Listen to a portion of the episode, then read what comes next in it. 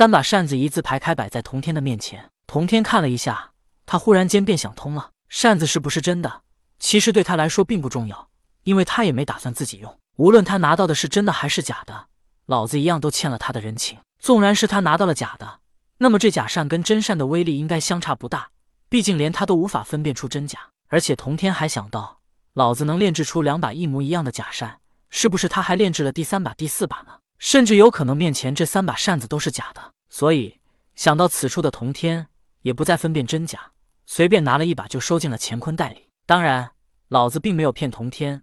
此时，童天面前确实有一把真扇，当然，只有老子一人能分辨出来。他都已经昧着良心哄骗了童天一次，可不敢连真扇也不放。老子其实也是在赌一把，赌自己的炼气水平，赌童天会拿错。果然，老子赌对了，童天不在意真假，收了假扇。看到童天收了假扇，老子面上无动于衷，但心中却笑了。假扇与真扇看似一样，无论如何都分辨不出真假，但是假扇却无法克制金刚镯。只有真善才能融化金刚镯。童天收了芭蕉扇，又喝了一口茶，便与老子道别。童天走后，直接找到六耳猕猴与哪吒。这一次，六耳猕猴很老实，哪也不敢去，就这么待在原地等着童天。童天并未多说什么，将芭蕉扇和震天剑交给六耳猕猴，道：“你拿着芭蕉扇和震天剑去找大力牛，将这两件法宝交给他，让他好好保管，告诉他将来自有用处。”六耳猕猴收了芭蕉扇和震天剑。但是哪吒却疑惑地问道：“天尊，震天剑怎么会在你这里？”哪吒可是知道，当初震天剑被他射出去，射死了碧云童子。童天点点头道：“既然震天剑与你有缘，你可随猴子一同去找大力牛。”六耳猕猴收了法宝，便和哪吒一同行礼告别。打发走他们之后，童天看天色渐晚，他就随意靠在一株树下休息了一个晚上。第二天，童天并没有直接去见江江，他先是隐身暗处，听到金蝉对江江道：“小姐。”你不用苦恼，办法总会有的。地里藏也在一旁说道：“是啊，小姐，我们总能想到办法的。”江江最近发现了一个棘手的问题，由于炎帝神农他是个男人，所以在有些对待女性身体的问题上，他便不那么精通，也达不到感同身受的地步。神农当年为了救外伤的病人，他曾经在自己身上割了一个和病人一模一样的伤口，可以说神农就是拿自己来试药，他亲自体会各种草药的疗效。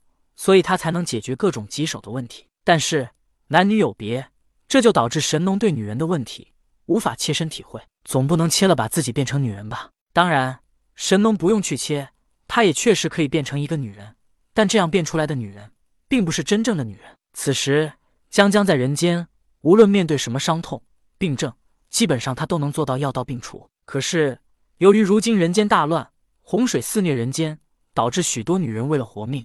要不停的四处奔波，在如此形势下，许多女人并不能安稳的生下孩子，甚至还有许多早产儿。当然，还有一些女人在每月那么几天的时候，会感觉到身体疼痛、四肢无力。而江江是女人，所以她对女人每月这几天的问题也感觉到麻烦，而且有时她也会痛上那么一两次。往日时候，百姓们生活安稳，女人生产后能好好休息，或者每月那几天也能好好休息。但是人间大乱。能活下来就已经很不容易了，肚子疼不疼，在生命面前那就是小问题了。当然，每月肚子疼并不会让人失去性命，可是有些女人在产后，由于兵荒马乱的，导致她们不能好好休息，身体得不到恢复，因此身体流血不止，许多女人因此而感染了更多疾病而死去。女人死亡，她们留下了嗷嗷待哺的婴儿，因为没人照看，没有吃的，也死亡了许多。由于神农并没有教给江江什么有效对待女人这些病症的药方，所以这一切都要江江自己去试验。当年在火云洞之时，江江心无旁骛的炼药，那时他有很多时间，而且他还能拿金蝉和地里藏试药。可是他们是男人，女性吃的药对他们来说也试不出什么效果。江江曾经想拿自己试药，可是金蝉和地里藏纷纷劝他，如果他因为试药出了什么事，那么其他的女人怎么办？有江江在，他们还有好的希望。可如果江江因为试药而出事了，他们连希望都没有了。所以江江也只能拿那些女人试药。可是过了这么几天，他还是没找到什么合适的药方。平日在火云洞试验药方时，江江没觉得这么痛苦，因为那时没有病人，他看不到病人的痛苦，所以他能安心炼药。可是如今眼睁睁看着无数病人在他面前饱受病痛的折磨，而且很多女人都因此而死亡，江江心中焦急苦恼。他晚一天找到药方。